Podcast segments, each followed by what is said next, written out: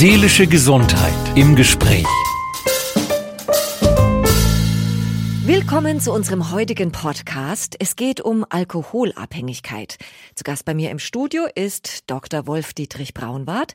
Er ist Oberarzt der Station für Entzug und Therapie für Alkohol- und Medikamentenabhängige im Klinikum am Europakanal Erlangen. Ich grüße Sie. Grüß Gott, Frau Feuerstein. Alkohol gehört zu unser aller Leben. Abends ein Gläschen Wein zum Entspannen, zum Anstoßen beim Geburtstag darf es das Sekt sein und zum Schweinsbraten ein Bier. Alkohol gehört bei vielen von uns ganz normal dazu und darf auch auf kaum einer Feier fehlen. Und so gewöhnen wir uns recht früh daran, ihn zu konsumieren. Manchmal merken wir gar nicht, dass wir zu viel Alkohol trinken. Herr Dr. Braunwart, ab wann ist es denn zu viel? Das Gläschen Bier am Abend? Die zwei Gläser Wein? Ja, die Weltgesundheitsorganisation hat eigentlich sechs, wie ich finde, sehr vernünftige Kriterien formuliert. Und wenn von diesen innerhalb eines Jahres auch nur punktuell drei irgendwann mal erfüllt waren, sprechen wir von einer Alkoholabhängigkeit. Und wenn Sie das sich anschauen, werden Sie sehen, dass nur zwei davon körperliche Merkmale sind, nämlich einmal die sogenannte Toleranzentwicklung. Das ist all seid gut bekannt, dass jemand, der süchtig ist, eine viel höhere Dosis der Substanz braucht als jemand, der das nicht ist.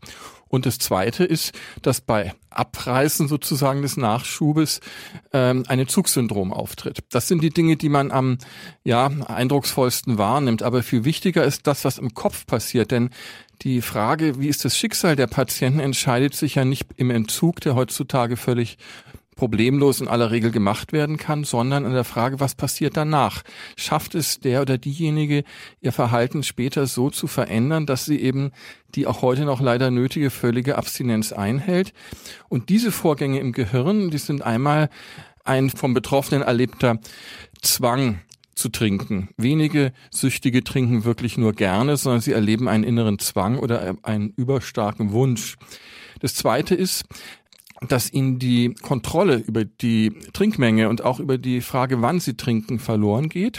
Das Dritte ist, dass sie durch das Trinken Schäden ansammeln, vor allem im sozialen Bereich, in der Familie, in der Partnerbeziehung, im Beruf äh, und wie man weiß, oft halt auch in der Mobilität, sprich durch den Führerscheinverlust. Und viertens ähm, ist es eben auffällig, dass der Konsum fortgeführt wird, obwohl diese Schäden augenfällig sind. Und da haben wir jetzt die sechs Merkmale, die die WHO hier zusammengestellt hat. Und wie gesagt, wenn drei davon erfüllt sind, muss man von einer Abhängigkeit sprechen. Ich kann nur sagen, dass das der klinische Alltag auch sehr bestätigt. Das ist sehr sinnvoll.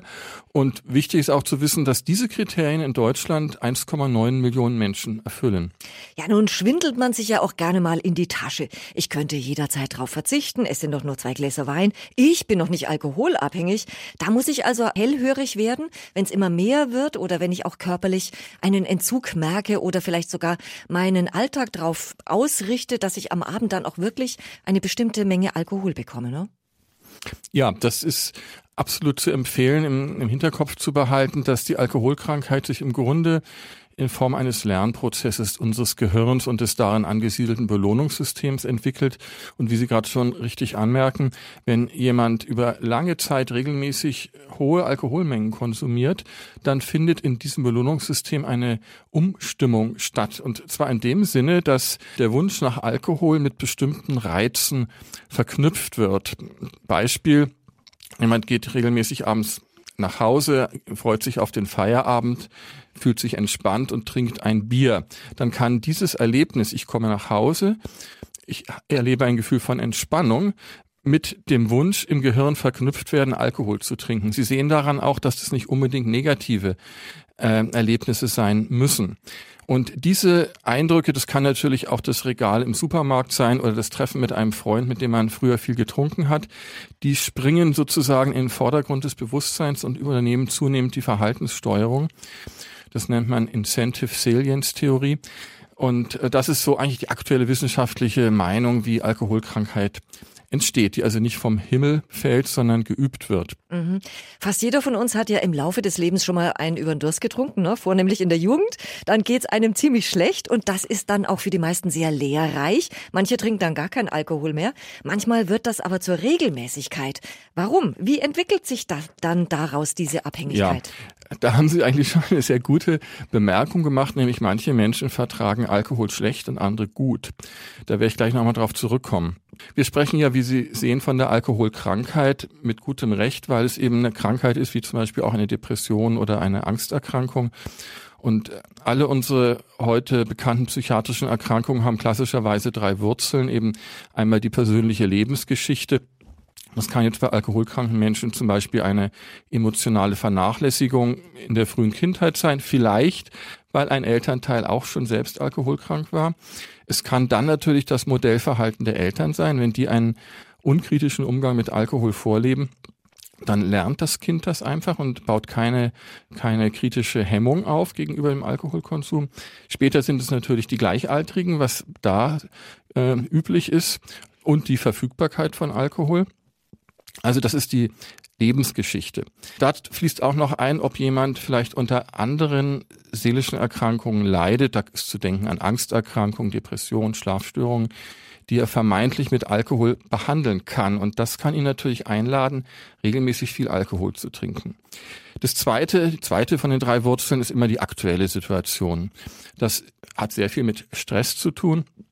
Und da ist es sehr spannend, dass in unserem Kopf äh, das Belohnungssystem und die Stresshormonachse eng miteinander verwandt sind, auch in der Entwicklungsgeschichte, sodass es einen eigentlich nicht zu wundern braucht, dass Menschen, die alkoholkrank sind, eine schlechte Stresstoleranz haben und dann auch wieder im Sinne eines Teufelskreises gerne Alkohol verwenden, um Stress abzubauen, womit sie aber ihre Empfindlichkeit für Stress leider noch erhöhen. Und die dritte Wurzel, das ist eben die Biologie oder der Körper. Und das, was ich wirklich, als das rauskam, sehr spannend fand, ist, dass das zumindest 50 Prozent in den Genen steckt. Das hätte man nicht gedacht. Aber die Frage, ob jemand alkoholkrank wird oder nicht, wird mindestens zu 50 Prozent von den Genen, die jemand geerbt hat, entschieden. Also Sie haben es gerade schon gesagt, die Eltern leben es natürlich im Problemfall auch vor, aber die Alkoholsucht ist tatsächlich auch vererbbar. Ja, und zwar eben nicht nur im übertragenen Sinn durch Lernen am Modell, sondern tatsächlich auch genetisch. Dazu haben wir Familien-, Zwillings-, Adoptionsstudien, die das wirklich klar sagen. Interessanterweise weiß man über ein bestimmtes Gen am besten Bescheid, nämlich ein Gen, das gar nichts mit dem Gehirn zu tun hat. Da geht es äh, darum, wie gut unsere Leber Alkohol und sein Abbauprodukt Acetaldehyd abbauen kann. Und wenn ich eine genetische Ausstattung habe, wo ich das nicht gut kann, dann werde ich mich nach zwei Bieren nicht mehr wohlfühlen, sondern werde Kopfschmerzen haben und einen schlimmen Kater am nächsten Tag. Und dadurch bin ich eigentlich ein Stück weit davor geschützt, alkoholkrank zu werden. Dagegen jemand, der vielleicht ähm, ja beruhigt feststellt, dass er sehr trinkfest ist, hat eigentlich Pech gehabt, weil er damit ein deutlich höheres Risiko hat, im Laufe seines Lebens eine Alkoholabhängigkeit ähm, zu entwickeln. Aber natürlich ist das nicht das Einzige. Äh, generell ist ja die Alkoholkrankheit äußerst komplex und deswegen gibt es ganz viele Einzelmerkmale, die einen Beitrag dazu leisten können, aber nicht müssen. Da gehört natürlich auch schon die emotionale Seite dazu, zum Beispiel die Angstbereitschaft, die Neigung zur Impulsivität oder Depressionen aber eben auch Veränderungen im schon angesprochenen Stresshormonsystem oder in unserem Belohnungssystem. Man spricht da von einer Polygenie, ist also nicht nur ein Merkmal, das äh, durch ein einziges Gen vererbt wird. Also die Tatsache, äh, gerade unter Jugendlichen ja verbreitet, Mensch, der verträgt richtig viel, das ist eigentlich eher ein Nachteil. Das ist sehr interessant. ja, der ist eigentlich zu bedauern oder man muss ihn gut informieren. Wenn ich nun merke, ich trinke wohl ein bisschen zu viel, dann ist das ja keine Erkenntnis, mit der man hausieren geht. Das wird man eher erstmal für sich behalten. Außerdem wird Alkohol bei uns gerne mal verharmlost. Was muss denn passieren, dass sich jemand wirklich Hilfe holt oder sich erstmal einen Ratschlag einholt? Das ist tatsächlich das große Problem und leider passiert das nur bei einem Bruchteil der Betroffenen in Deutschland, wie auch in den anderen Industrieländern. Häufig sind es dann eben doch schon massive Dinge wie Trennung der Partnerbeziehung oder Verlust des Arbeitsplatzes oder wenn es weitergelaufen ist, möglicherweise auch Obdachlosigkeit, äh, finanzielle Probleme. Dabei ist es natürlich viel besser, Menschen frühzeitig anzusprechen und für das Thema zu sensibilisieren und äh, sie zu unterstützen, ihr Verhalten zu ändern, äh, zumal sie dann auch noch mehr Wahlmöglichkeiten haben. Wir gehen eigentlich davon aus, dass die Alkoholkrankheit nicht nur so ein monolithischer Block ist, sondern drei Ebenen hat. Die erste Ebene ist die, wo jemand, ja, weil er Genuss erlebt, einfach äh, die Alkoholintoxikation sucht, ne? also das Genuss oder Rauschtrinken. Aber wenn er das einige Zeit gemacht hat, erzeugt er dabei emotionale Befindlichkeitsstörungen oder auch sogar schon manchmal leichte körperliche Entzugssymptome, wenn er nicht trinkt. Und dann wird eben Alkohol benötigt, um diese Zustände wieder kurzzeitig äh, zu korrigieren. Und da kann man sich lebhaft vorstellen, dass das rasch weiter im Sinne eines Abwärtsstrudels in den Konsum führt. Und schließlich äh, bei Menschen, die sehr lange alkoholkrank ist, sehen wir ein ja automatenhaftes, ritualisiertes Trinken, das eigentlich gar keiner Reflexion mehr unterworfen ist. Und Sie sehen, dass man diese drei Stadien wirklich getrennt betrachten muss. Und wir wissen inzwischen auch, dass unterschiedliche genetische, sagen wir mal, Verletzlichkeiten in diesen drei Stadien eine Rolle spielen. Es gibt Hilfe, nämlich bei Ihnen im Klinikum Erlangen. Wie läuft da der erste Kontakt ab? Wenn ich mich also entschieden habe, ich habe ein Problem mit Alkohol, ich möchte mir Hilfe holen. Wer und wo ist die erste Anlaufstelle bei Also Ihnen? ich würde tatsächlich empfehlen, entweder den Hausarzt oder die Hausärztin zu fragen, denn Suchtprobleme sind in hausärztlichen Praxen extrem häufig. Man kann davon ausgehen, dass Allgemeinmedizinerinnen und Allgemeinmediziner sich da mit beschäftigt haben. Das andere sind die Suchtberatungsstellen. Und es ist in Deutschland schon so, dass es da ein nahezu flächendeckendes Angebot gibt es übrigens auch kostenlos ist und wo professionelle Suchttherapeuten äh, erstmal auch eine Evaluation machen können, können einen beraten. Ja, wo steht man denn? Hat man einen Missbrauch von Alkohol, einen schädlichen Gebrauch von Alkohol oder spricht doch vieles für das ein Setzen einer Alkoholabhängigkeit. Und dann ist es tatsächlich so, dass wenn eben sich bestätigt, dass eine Abhängigkeit besteht, doch der erste Schritt sozusagen der Türöffner äh, ein stationärer Entzug ist, weil eben unser Körper, wenn es passiert ist, dass jemand alkoholabhängig geworden ist, sich auch an die ständige Anwesenheit von Alkohol gewöhnt hat und der plötzliche Wegfall das ganze Nervensystem aus dem Gleichgewicht bringt. Das kann zum Schluss sogar in lebensbedrohliche Entgleisungen wie ein Delir oder Anfälle münden. Im Krankenhaus ist das durch die Verordnung von Medikamenten heutzutage fast immer kein ernsthaftes Problem mehr. Aber man muss auch von vornherein sagen, der Entzug stellt nur die Abstinenz punktuell her, aber hat das Problem noch nicht gelöst. Und da möchte ich nochmal an diese Suchtkriterien vom Anfang unseres Gesprächs erinnern. Es geht dann tatsächlich um das Mentale. Ne? Und das ist eine schwierige Aufgabe, wo ich eben nur empfehlen kann, sich Hilfe zu holen. Viele Menschen, die das erste Mal sich mit dem Problem auseinandersetzen, haben die ja eigentlich sehr zu begrüßende Vorstellung, wenn ich nur einen festen Willen habe, dann ist es das gewesen, ich habe das Problem gelöst. Und es braucht oft zwei, drei, sagen wir mal, Anläufe, bis dann klar wird, dass es eben nicht mit diesem einmaligen Beschluss, Beschluss getan ist, sondern dass man Hilfen braucht. Aber da gibt es zum Glück auch sehr viel. Es gibt eben je nach Lage ambulante, teilstationäre, vollstationäre Angebote, wobei das Gros sicher zunächst mal ambulante Angebote nutzen kann, wie eben die Suchtberatungsstellen oder ergänzend am besten Selbsthilfegruppen. In manchen Fällen ist es auch sinnvoll, ein Medikament für ein halbes Jahr zu nehmen, das den Trinkdruck reduzieren kann. Und wenn man aber merkt, dass das nicht reicht, weil vielleicht eben einfach die Lebenssituation zu schwierig ist, dann würde ich zu einer Langzeittherapie raten, die auch wiederum, denke ich, in großem Umfang bei uns angeboten wird und dann nochmal eine echte Chance bietet, ja, eine längerfristige Abstinenz zu erreichen. Wie schnell würde ich denn bei Ihnen einen Behandlungsplatz bekommen? Ja, das frage ich auch immer wieder äh, unsere Mitarbeiterinnen. Es ist nämlich tatsächlich so, dass es in der gesamten Region einen gewissen Mangel gibt. Ähm, die Wartezeiten können manchmal sieben bis 14 Tage sein. Allerdings muss man auch wiederum sehen, äh, dass viele Patienten, die sich anmelden, dann doch nicht zur Aufnahme kommen. Vielleicht haben sie sich in mehreren Kliniken angemeldet oder ihre Meinung geändert, so dass man, wenn man dann nachhaltig sein Interesse bekundet, sehr häufig früher reinrutscht sozusagen. Und natürlich gibt es Situationen, wo der Entzug sofort stattfinden muss. Also wenn zum Beispiel jemand einen epileptischen Entzugsanfall hatte oder Sinnestäuschungen hat, dann gibt es überhaupt keine, kein Zögern, dann wird man den um jeden Preis sofort aufnehmen. Und wie sieht dann die Behandlung aus? Ich könnte mir vorstellen, ich bekomme Medikamente gegen den körperlichen Entzug, aber Sie betreuen einen dann natürlich auch, ne? Ja, ähm, da bin ich Ihnen sehr dankbar, dass Sie das fragen, denn der bloße körperliche Entzug, der auch durchaus in anderen Fachabteilungen, wie zum Beispiel bei Internisten, gut gemacht werden kann, ähm, ja, stößt ja noch keine ja, Entscheidungsfindung an, wie ich künftig mit diesem Problem umgehe.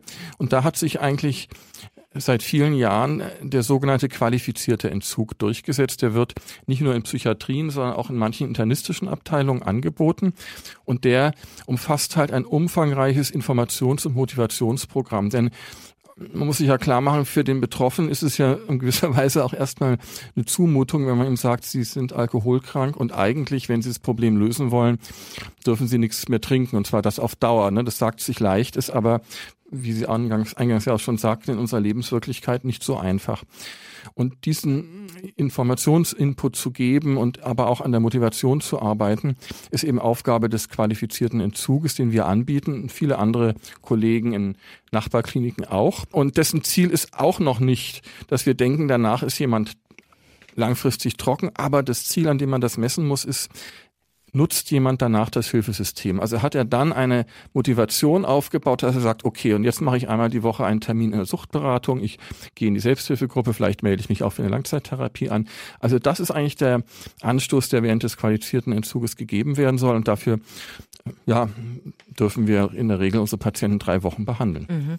Sie haben es gerade schon gesagt, der Alkoholentzug muss dann ein Leben lang durchgehalten werden. Da gibt's ja die berühmten Alkoholpralinen oder den Kuchen, der mit rumgebacken ist. Das gibt's dann alles nicht mehr, ne?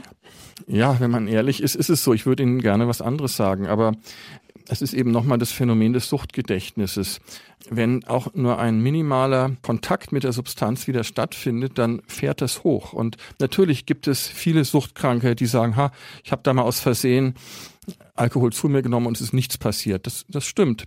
Aber in vielen Fällen ist es halt auch anders. Also ich kenne viele Patienten, die mir erzählt haben, dass sie nach einem Glas Sekt an Silvester halt, vielleicht nicht gleich, aber in den nächsten Wochen wieder in die Klinik mussten, weil eben dieser eine Kontakt mit Alkohol ausgereicht hat. Und das liegt eben in der Biologie dieses Suchtgedächtnisses begründet, dass wir leider bis heute nicht, wie soll ich sagen, umschreiben können. Und deswegen muss man auch sagen, dass die Vorstellung vom kontrollierten Trinken bei Menschen, wo wirklich eine manifeste Alkoholkrankheit eingesetzt hat, äh, leider keine Hilfe ist. Schön wie es wäre, aber es führt mittelfristig zu Rückfällen. Geeignet ist es für Menschen, wo eben noch keine Abhängigkeit da ist, sondern sagen wir mal ein riskanter Umgang mit Alkohol, die da sensibilisiert werden können, eben noch ihren Konsum stark zu reduzieren und äh, zu reflektieren, bevor die Abhängigkeit einsetzt. Kommen wir nochmal zum kontrollierten Konsum. Also fast jeder hat ja irgendjemanden im Freundeskreis, wo man sich denkt, hey, der trinkt wirklich jeden Tag Alkohol. Das beginnt auch schon mal mhm. nachmittags mit einem Gläschen Sekt. Mhm. Dann spricht man diesen Menschen drauf an. Ja, und dann kriegt man meistens äh, eine etwas patzige Antwort oder man wird beschwichtigt oder ja, man hat das Gefühl, so ganz ernst nimmt derjenige das Ganze gar nicht. Was raten Sie? Dranbleiben, immer wieder das Gespräch suchen oder einfach den Mund halten? Ja, wer was sagt, der meint es gut mit dem Betroffenen. Ich denke, die Betroffenen haben es verdient, dass sie eine ehrliche ja, Spiegelung ihres Verhaltens kriegen, ne? dass man eben sagt, wie du mit Alkohol umgehst, das weicht davon ab, was ich von anderen Menschen kenne und mir fällt auf, dass du zum Beispiel schon um drei Alkohol trinkst oder dass du nach einer äh, einer durchzechten Nacht dich wieder ans Steuer setzt, wo du sicher Restalkohol hast und so weiter. Also man sollte äh, diese Dinge ansprechen, aber nicht werten und vor allem nicht abwerten wir haben hier eine Krankheit vor uns und es ist ein langer, schmerzhafter Prozess, sich damit auseinanderzusetzen. Und Im Moment hat der Betroffene nur erstmal verdient, dass man ihm sozusagen die Diskrepanz spiegelt, ja, wie sein Verhalten ist und was sozusagen gut für ihn wäre. Äh, aber das eben ohne Abwertung. Man kann dabei aber durchaus eigene Sorgen, durchaus ausdrücken und das Ganze soll immer äh, unterlagert sein von der Bereitschaft zu helfen. Also alle Verhaltensweisen, die jemand ins Auge fasst, wie zum Beispiel zum Hausarzt zu gehen, die Leberwerte kontrollieren zu lassen oder eine Zuchtberatungsstelle zu besuchen, das sollte man äh, von Grund auf fördern und ihn darin bestätigen.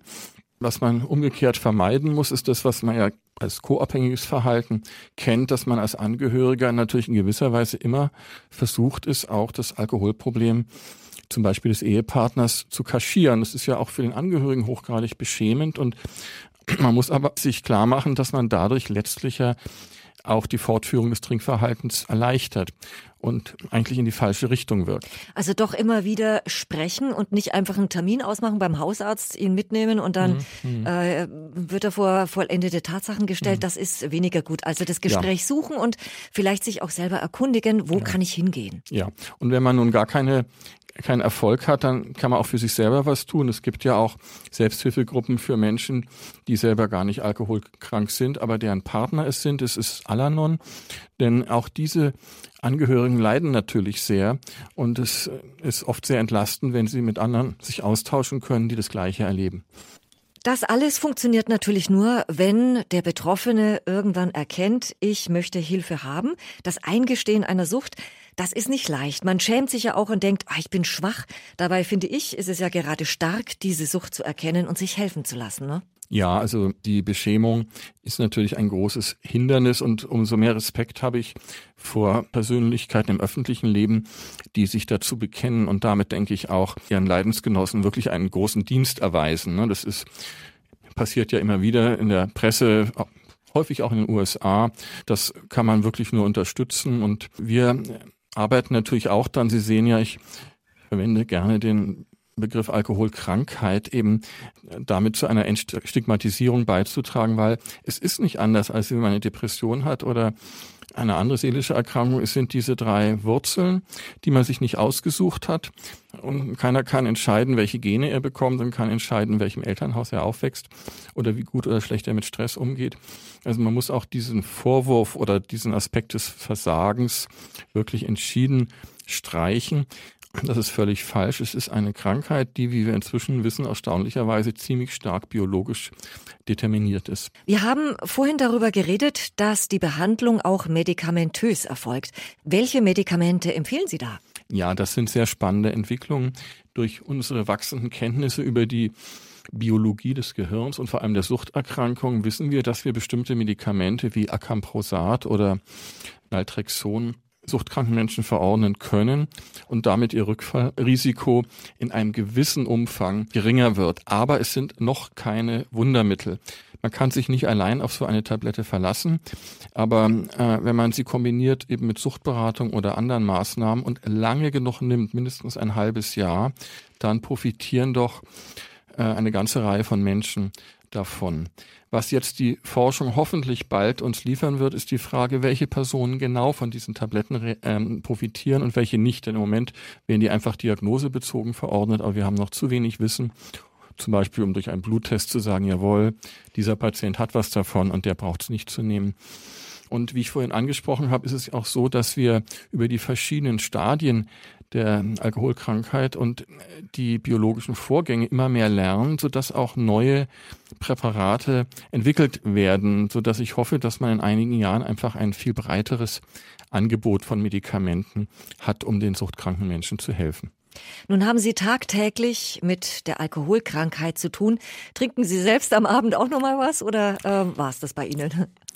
Nein, ich, ich bin nicht völlig abstinent, aber mir ist eben wohl bewusst, dass man bestimmte Dinge vermeiden sollte. Das ergibt sich aus dem Gesagten. Also man sollte eben nicht gewohnheitsmäßig jeden Tag Alkohol trinken. Man sollte nicht den Alkohol sozusagen automatisch mit bestimmten Anlässen verknüpfen, sondern das gut voneinander trennen. Und was vielleicht auch eine wichtige Botschaft ist, man soll den Alkohol nicht als Selbstmedikation einsetzen, um irgendwelche Probleme, die anderweitig besser behandelt werden können, äh, mit Alkohol zu therapieren.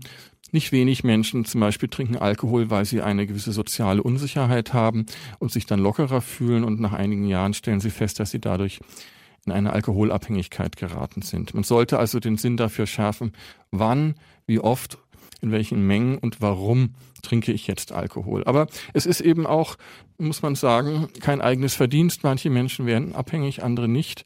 Die nicht abhängig werden, können ja in diesem kontrollierten Umfang durchaus begrenzte Mengen Alkohol trinken. Sie haben es gerade wunderbar noch einmal zusammengefasst. Wege aus der Alkoholabhängigkeit gibt es. Danke an Dr. Wolf Dietrich Braunwart, Oberarzt der Station für Entzug und Therapie für Alkohol- und Medikamentenabhängige im Klinikum am Europakanal in Erlangen. Seelische Gesundheit im Gespräch.